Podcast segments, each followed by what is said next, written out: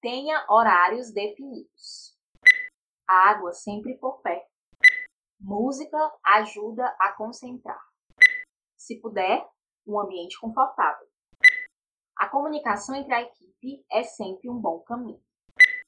Olá, bom dia, boa semana aos nossos queridos ouvintes. Eu sou Ana Caroline. Oi, eu sou a Etna Cavalcante.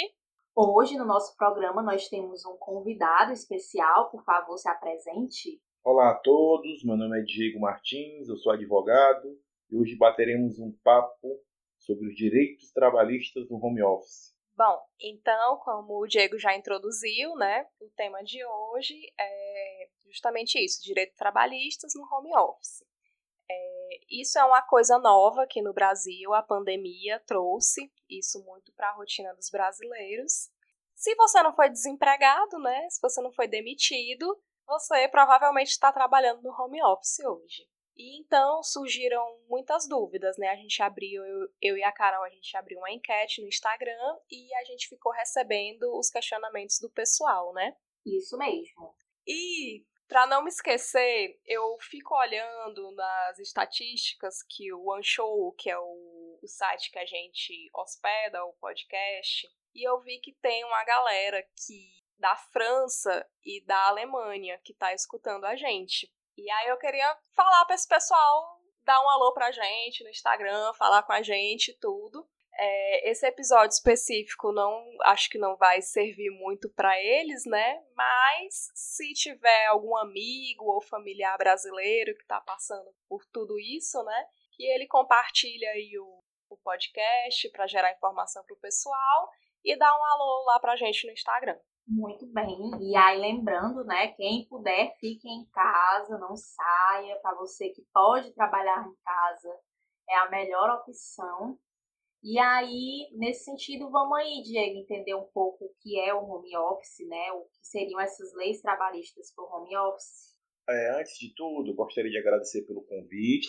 Eu me sinto honrado em fazer parte aqui deste episódio, parabenizar vocês pela iniciativa. É, como eu falei anteriormente, meu nome é Diego, eu sou advogado e atuo na área administrativa e trabalhista, tanto dando assessoria para empresas como para empregados. É, vamos fazer aqui uma pequena consideração inicial em relação ao home office. É, ele foi incorporado muito recentemente na nossa legislação através da Lei 13.467 de 2017, a reforma trabalhista, que foram incluídos os artigos 75A ao 75E. Que na verdade a nossa legislação não chama de home office, chama de teletrabalho, que é considerado a prestação de serviços fora das dependências do empregador, com a utilização de tecnologias da informação e de comunicação que, por sua natureza, não se constitui como trabalho externo. Muito bem. Lembrando que a reforma trabalhista, governo Temer, né, todo aquele rolê, saudade Temer. Nunca, nunca pensei. Nossa, que saudades. Volta aquela, né? E aí, Diego, então, uma das primeiras perguntas, que é por parte do empregado, né? Como é que fica o controle de ponto? Ótima pergunta. Vamos lá. O empregador, a empresa, ela deve disponibilizar os meios eletrônicos para realizar o controle da jornada de trabalho do empregado, com o uso de sistemas informatizados, onde o trabalhador registrará o horário de entrada e saída, bem como o período de descanso, a hora do almoço. Lembrando que a obrigatoriedade de controlar o, o horário é do empregador. Vale a gente destacar aqui uma pequena, observa uma pequena observação de que as micro e pequenas empresas que não possuem essa estrutura de, de TI, para elaborar e dar manutenção no sistema, elas podem utilizar do e-mail institucional para controlar o horário dos seus funcionários. Como assim, Diego? Quando o funcionário chega na hora de trabalho, ele manda o um e-mail, entrada. Quando ele está saindo, manda o um e-mail, saída. Pronto. Assim fica registrado. Então, Vamos para a segunda pergunta. É, a pessoa perguntou: os horários de trabalho podem ser flexibilizados ou continuam o mesmo? Eu acredito que tem a ver de tipo, se a pessoa quiser acordar um pouco mais tarde e esticar um pouco mais para de noite esse horário, ela tem que estar na frente do computador no horário realmente como se ela estivesse indo para o trabalho. horário chamado horário comercial, né? Isso, exatamente. Pronto. Isso vai depender né, do acordo entre o empregado e o empregador. Porque para ser instalado o teletrabalho, o home office, é necessário seja assinado um aditivo ao contrato de trabalho entre as partes, e neste aditivo constará é, a jornada de trabalho, bem como todos os assuntos pertinentes à relação de trabalho. Ok? Então, vai, vai da negociação com o seu patrão, levando em conta também a atividade que você exerce. Né? Se você trabalha com telemarketing, você vai ter que trabalhar aquele horário comercial. Em suma, então vai muito da atividade que você exerce, bem como da negociação entre empresa e empregado. Gente, eu vou pedir desculpa aqui para vocês, porque uma hora dessa o meu cachorro fica latindo freneticamente. Então, talvez vocês, com certeza, vão ver os latidos ao fundo, essa trilha sonora ao fundo. E aí, Diego, é, a empresa ela tem que fornecer os equipamentos para a pessoa trabalhar de casa? Antes de nós tratarmos sobre o tema, é importante destacar que na reforma trabalhista é, também surgiu a ideia de que as convenções coletivas e os acordos coletivos de trabalho têm supremacia em face da lei, ou seja, é, eles valem mais que a lei, falando de uma maneira popular, vamos dizer assim. E vai depender, inicialmente, se existe algum acordo ou conversão coletiva, trate sobre isso. Caso não exista, é, o que vai ser levado em conta vai ser o aditivo ao contrato de trabalho que nós falamos anteriormente. Mas a empresa não é obrigada a fornecer os equipamentos, tá certo? É, não, não existe essa obrigatoriedade na lei. A lei diz o seguinte: as disposições relativas à responsabilidade pela aquisição, manutenção ou fornecimento de equipamentos tecnológicos será prevista em contrato escrito. Ou seja, a lei não diz de quem é a obrigação e o, o contrato, o aditivo que estabelecerá essas condições. Certo. Aí só lembrando, gente, que quando o Diego fala acordo coletivo, é o acordo da empresa com o sindicato. Isso, o sindicato patronal e o sindicato dos empregados. Isso, exatamente. Então, provavelmente o seu patrão tem um sindicato que defende ele e você, proletariado, sofrido, vai ter um sindicato que representa você. E eles vão tentar conversar e nessa conversa aí vai sair esse acordo coletivo. E é dentro desse acordo coletivo que você vai entender aí as regras do seu home office.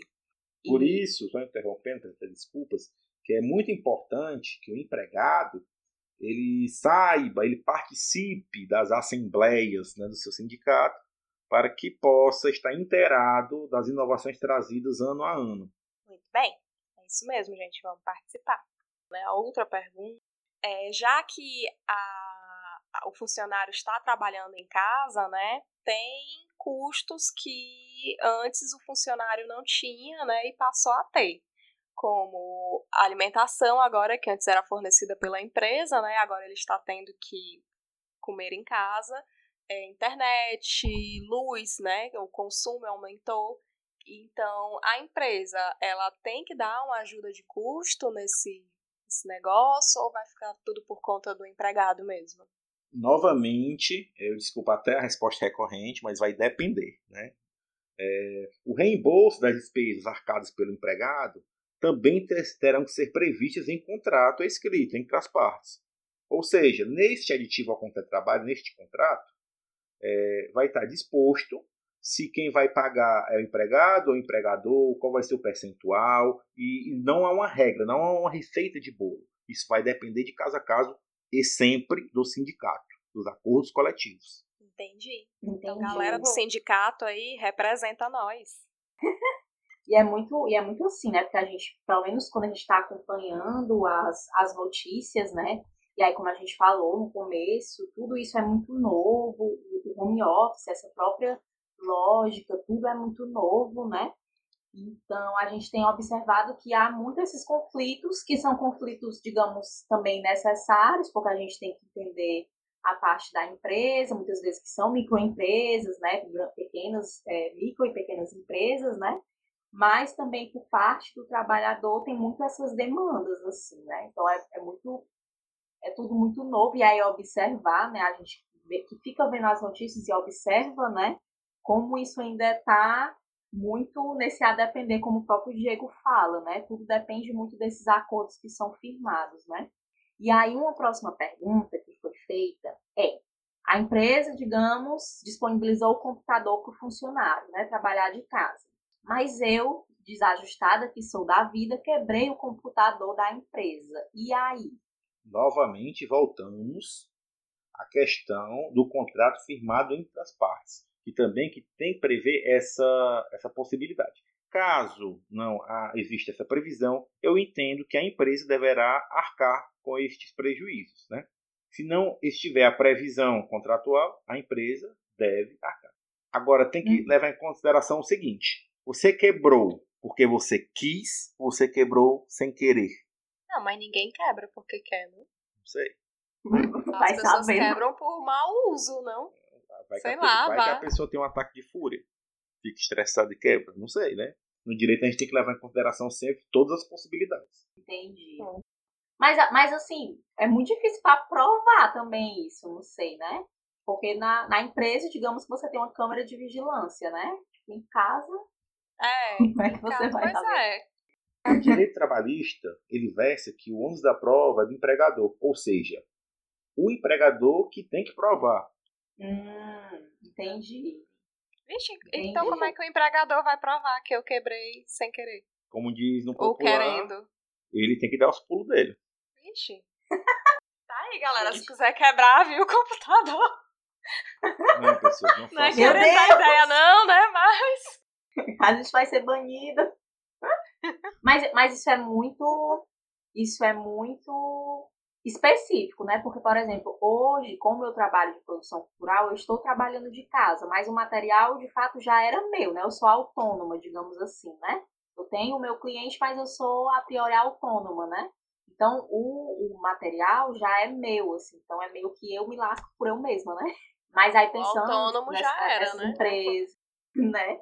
Agora, pensando nessas empresas que, de fato, você tem essa relação de, por exemplo, levar o computador para o seu empregado e tudo mais, você tem que dar muito de conta, né? Eu, eu sofri isso em casa com o Atos, que teve que muitas vezes consertar as coisas, não é mesmo? e é muito difícil, porque ainda tem, eu não sei como é que, acho que o serviço de informática é, se tornou serviço essencial, né? Então, tal hora tem uma, uma assistência técnica, digamos assim, né?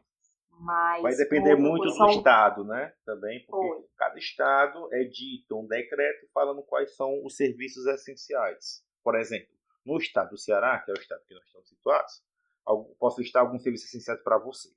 O primeiro, manutenção de ar-condicionado, manutenção de elevador, fora os serviços da saúde que a gente também não precisa nem destacar, porque todo mundo já, já está ciente.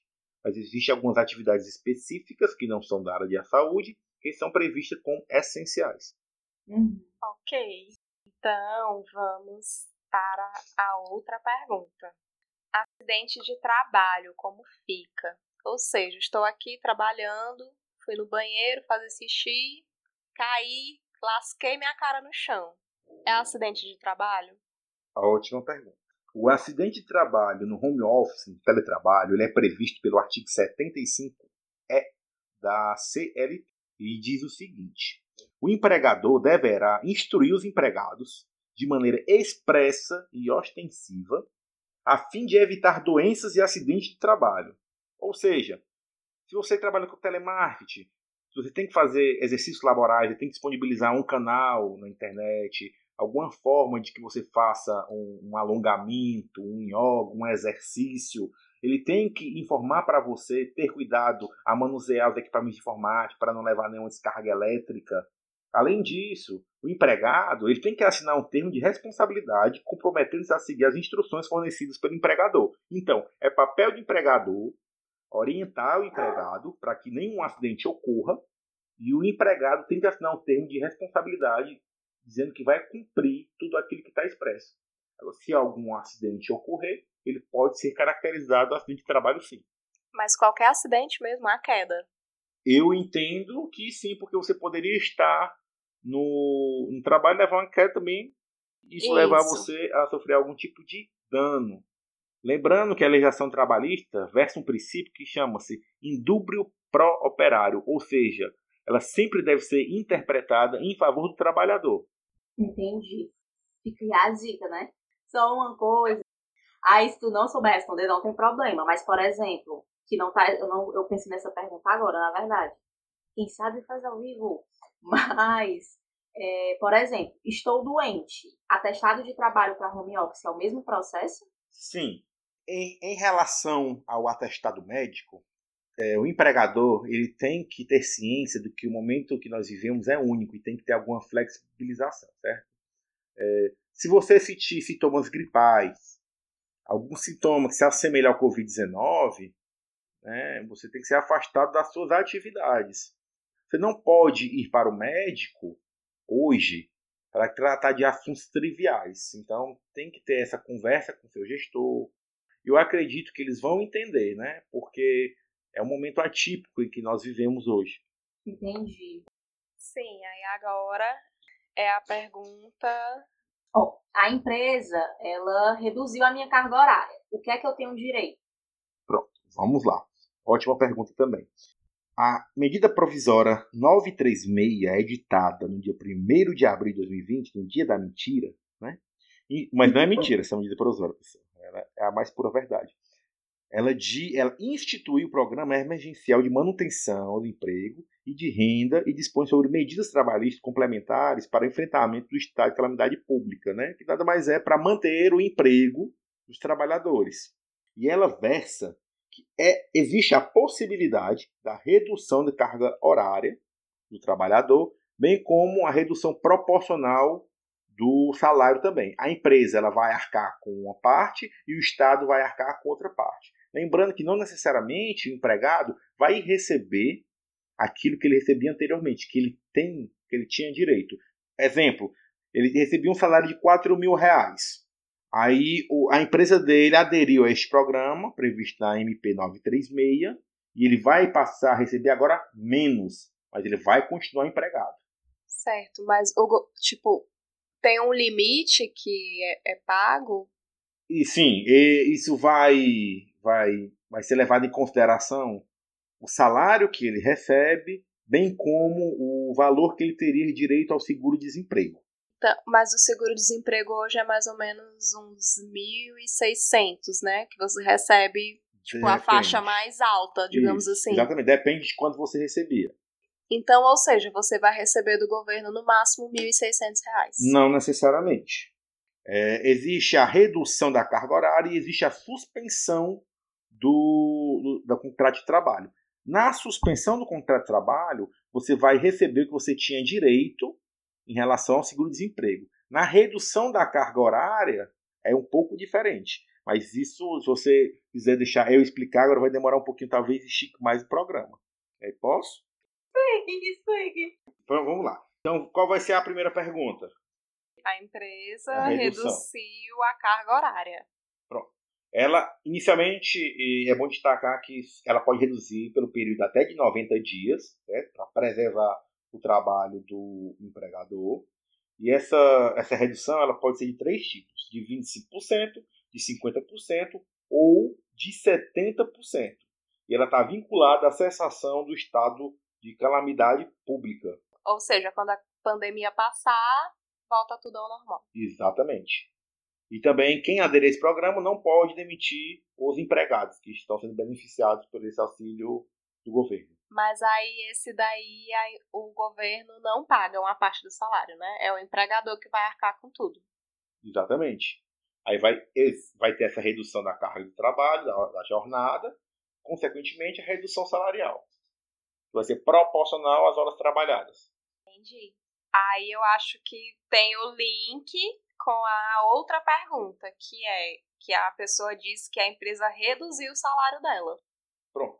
Provavelmente deve ter acontecido a suspensão do contrato de trabalho. É, tem, outra, tem outras observações que também a gente pode destacar aqui, que são é, tem que ter um contrato escrito, o, o trabalhador tem que ser avisado previamente, pode ser por e-mail e pelo WhatsApp, e o sindicato também tem que estar ciente deste aditivo ao contrato de trabalho certo? pode, ser, é, pode haver a suspensão do contrato de trabalho e os empregados que tiverem seu contrato suspenso, eles receberão durante esse período pelo governo federal o valor que eles teriam direito ao seguro-desemprego. Então, vai de quanto ele recebe hoje e quanto tempo ele está trabalhando. Tá, pois é, mas é esse, esse caso aí que eu não entendi. Vamos supor, a pessoa recebe 4 mil reais, certo? Aí, o governo só vai pagar até o limite do salário mínimo, né, que no Brasil hoje, que é, se eu não me engano, 1.600 e alguns... Vamos arredondar para 1.700. Não? É menos? Claro. Salário mínimo? Bom, vamos, salário mínimo não, salário mínimo é, é menos. Não, eu tô dizendo assim, porque tem no, no seguro-desemprego tem o as faixas. As faixas, ah, exatamente. Ah, tem, a, a maior faixa. Quem recebe os maiores valores receberá a maior a faixa. A maior exatamente. faixa. Mas não necessariamente o valor que recebia quando estava trabalhando. Aí, vamos, vamos, eu não estou recordando agora, mas vamos supor que a maior faixa seja entre R$ 1.500. Aí o governo vai se limitar a pagar esses R$ 1.500. Ok. Aí o restante, quem paga é a empresa? Não, não há pagamento do restante. É o que a pessoa vai receber é o que ela teria direito ao seguro-desemprego. Então a empresa não vai pagar nada, só o governo. Só o governo. Mas, mas a pessoa continua empregada. A pessoa continua empregada. Exatamente. Uma, uma das contrapartidas para aderir a esse programa é não poder demitir essas pessoas. É, esse programa ele chegou, ele, ele veio para justamente preservar o, o emprego, né? É, o que, é que você acha? É melhor você ser demitido ou você ganhar menos durante um período? Bem menos, né? Diga-se de passagem. Assim, dependendo do que você ganhe, né? É, lógico. Realmente, boa parte da população ganha mais ou menos em torno desse valor mesmo. Né? Mas mesmo assim, é uma redução. Essa questão, tanto da redução da carga horária, né, como da redução do salário, é isso como a gente tinha comentado, né? Tudo é tão muito novo e aí tá, está essas entra-se nessa discussão de não, que o Diego coloca, inclusive, né? Não prejudicar o trabalhador, mas também não prejudicar a empresa, para que a empresa não entre com falência, né? Porque senão vai, vão ser milhares de empresas fechando, né?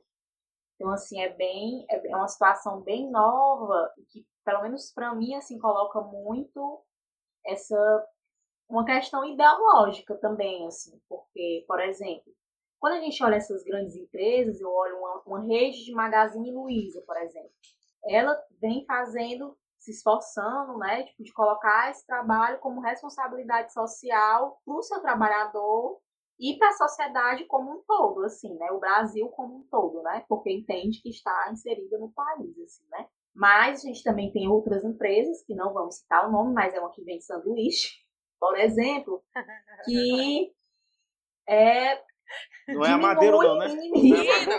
Não, é, não, é não. Mas que minimiza, minimiza a pandemia, assim, né? Colocando como se fosse só um problema dessa empresa, assim. Só a madeira está com problema neste país, no mundo, né? Com, com a pandemia. É, assim. não é a madeira, não. É, não. Cofa, assim, Não, não é... Editor, editor, editor. Tô precisando aqui da sua mágica. É porque, na verdade, é bem como tu tá falando mesmo. Vai começar a se criar, tipo, uma legislação voltada para esse tipo de trabalho agora, né? Na verdade, a legislação foi criada já, mas ela é muito recente, ela é de 2017.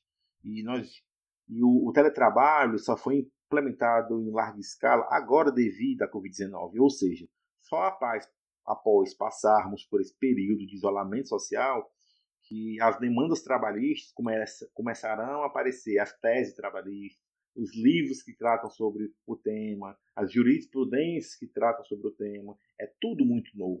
Até nós, advogados, estamos nos adaptando nesse momento. E os efeitos só serão repercutidos lá na frente. E aí, Diego, se me permite, uma outra dúvida que não estava no nosso script, mas estarei fazendo, fazendo é, porque tu fala, tu fala muito a questão de que é uma mediação entre a empresa e o funcionário, né? Entre o empregado e o empregador. Isso, Nesse desde caso, que não haja a, o, o, acordo coletivo, né? Porque o acordo coletivo ele terá a supremacia. Certo. Mas, por exemplo, digamos que seja, talvez também no acordo coletivo possa valer, mas nesse, nesse acordo, né, duas pessoas, assim. O que é que vale, digamos, como, como prova, assim? Por exemplo, eu estou conversando no WhatsApp com o meu chefe. Essa conversa já é uma prova para, tipo, provar que, sei lá, ele prometeu não me despedir ou algo do gênero? Não, é, é obrigatório assinar um contrato. E este contrato, no caso da suspensão e no caso da redução, deve ser informado ao sindicato. Entendi. Mas o contrato tem que ser assinado. Se eu tenho que assinar um contrato com o meu empregador dizendo que estou assumindo essas, enfim, funções, carga horária. Isso, você pode mandar o contrato por e-mail, pelo WhatsApp, né? E o, o empregado ele vai colocar a assinatura digital dele, ele vai imprimir e ele vai assinar e bater uma foto. Não necessariamente ele precisa se deslocar até a empresa. Carol, antes de tu começar a falar a outra pergunta, eu me veio agora na mente outro negócio que não estava no nosso script. Porque, tipo, ao longo desse dessas últimas gestões, né, de política, a gente vê um, uma, uma depreciação, digamos assim, da figura do sindicato. Né? Uhum. Muitos sindicatos fechando e tudo, e no, é, a pessoa não, não sendo obrigada a, a contribuir exatamente com o sindicato.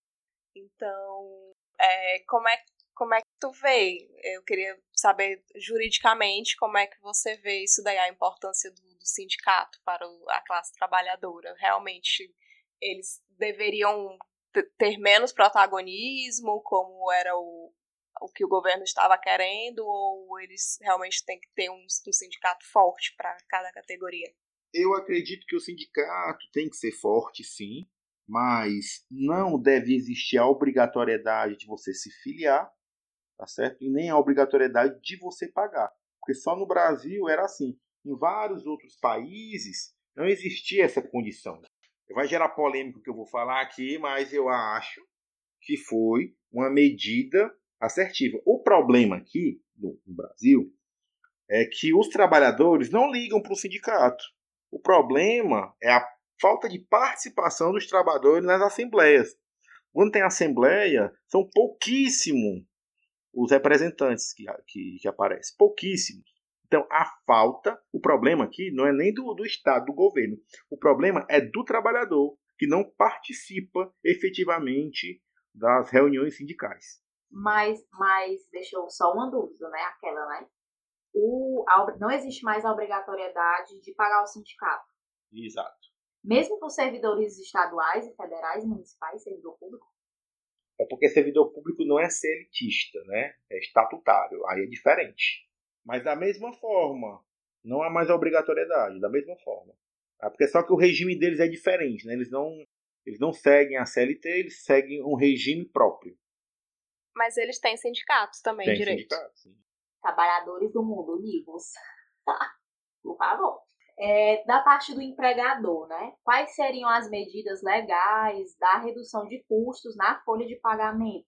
Nós já trouxemos a baile, né? Que foi é, as medidas de proteção de renda e emprego é, elencadas na medida provisória 936, que é a redução da jornada de trabalho e a suspensão do contrato de trabalho. Tem a contrapartida em não demitir os empregados que aderirem a este programa com relação a tipo recolhimento de impostos, teve alguma alguma coisa determinada aí? Teve, teve. Existia uma flexibilização no quesito do recolhimento de impostos, sim. Essa parte eu deixo para o contador. é, eu sei que, por exemplo, pra, é, se eu não me engano, para quem, quem é MEI, né, o pagamento da DAS foi suspenso sei se foi suspenso, né? Foi prorrogado para você pagar daqui a três meses, algo. Acho difícil e quase impossível ser sido suspenso, porque o, o Estado não vai abrir mão. Acho mais não, fácil. Foi, foi prorrogado, gente. Isso. E isso, mas o MEI não se enquadra aqui, a não ser que o MEI tenha um empregado, que ele pode ter até um, né? Aí tudo bem. Aí, só uma, uma dúvida que eu fiquei pensando muito, assim, porque isso, né, que a gente veio conversando sobre esse novo momento que vivemos, essa quase nova distopia em que estamos imersos, né, de um mundo apocalíptico. Muito vem sendo falado também sobre o âmbito da saúde mental, né, o que é também estar dentro de casa, o trabalho dentro de casa, não só isso, né, porque muita gente não é só que você vai trabalhar dentro de casa e você vai ter o seu ambiente lindo e saudável, né? Zen. Muitas vezes você tem filhos, enfim, né? Todos esses, esses né, parênteses e poréns, né? Mas, por exemplo, os serviços que a. a tudo isso para perguntar, né? Os serviços que a empresa fornece para o trabalhador, né? Algumas empresas fornecem planos odontológicos, enfim, esses planos de saúde, né? eles tiveram alguma atualização, assim, ou, ou é a mesma, tá a mesma coisa? Assim? Tipo, a empresa tem que continuar fornecendo? A princípio não mudou nada. Agora, o, o a princípio não mudou nada. O problema é que, é, por exemplo, aqui eu tô com o, o faz um, um, mês, um mês e meio que eu pretendo ir no dentista eu não consigo porque está fechado. Entendeu? Então, em relação aos benefícios, outra coisa que é interessante que eu não comentei é em relação aos benefícios. Né? Essa suspensão do, e nessa redução da jornada, se você tem direito à cesta básica, você continua recebendo cesta básica. Tem direito a plano de saúde, você continua recebendo um plano de saúde. Em relação a esses benefícios, não muda nada. O que vai mudar é se no seu estado, onde você estiver ouvindo, ou então aos ouvintes aí da França, Alemanha, não é isso? É. é, se os serviços que você goza, vamos dizer assim, se eles estão funcionando ou não. Por exemplo, a minha empresa tem convênio com o, o parque de diversão. Você não vai poder usar porque o parque de diversão está fechado. Agora, se ela tem convênio com farmácias, planos de saúde ou qualquer outro serviço essencial, permanece inalterado. Isso não pode ser é, excluído da relação de trabalho. Eu também eu teria que ter arrancado meu dente ciso, sofro por isso, não consegui arrancar porque não está atendendo, assim, né? Que é compreensível, na verdade, né? Porque não, teoricamente, não seria um serviço essencial, né? Apesar de terem colocado academias como serviço essencial, não é mesmo? É, mas a academia, o decreto federal não vale. O que, só, o que prevalece são os decretos estaduais e municipais, já em decisão recentíssima do Supremo Tribunal Federal. Então, o que o presidente Bolsonaro edita é mais uma forma de pressionar os governadores e prefeitos, mas o, o que vale são os decretos dos governadores e dos prefeitos, certo? Só para dar uma dica aí para os seus ouvintes.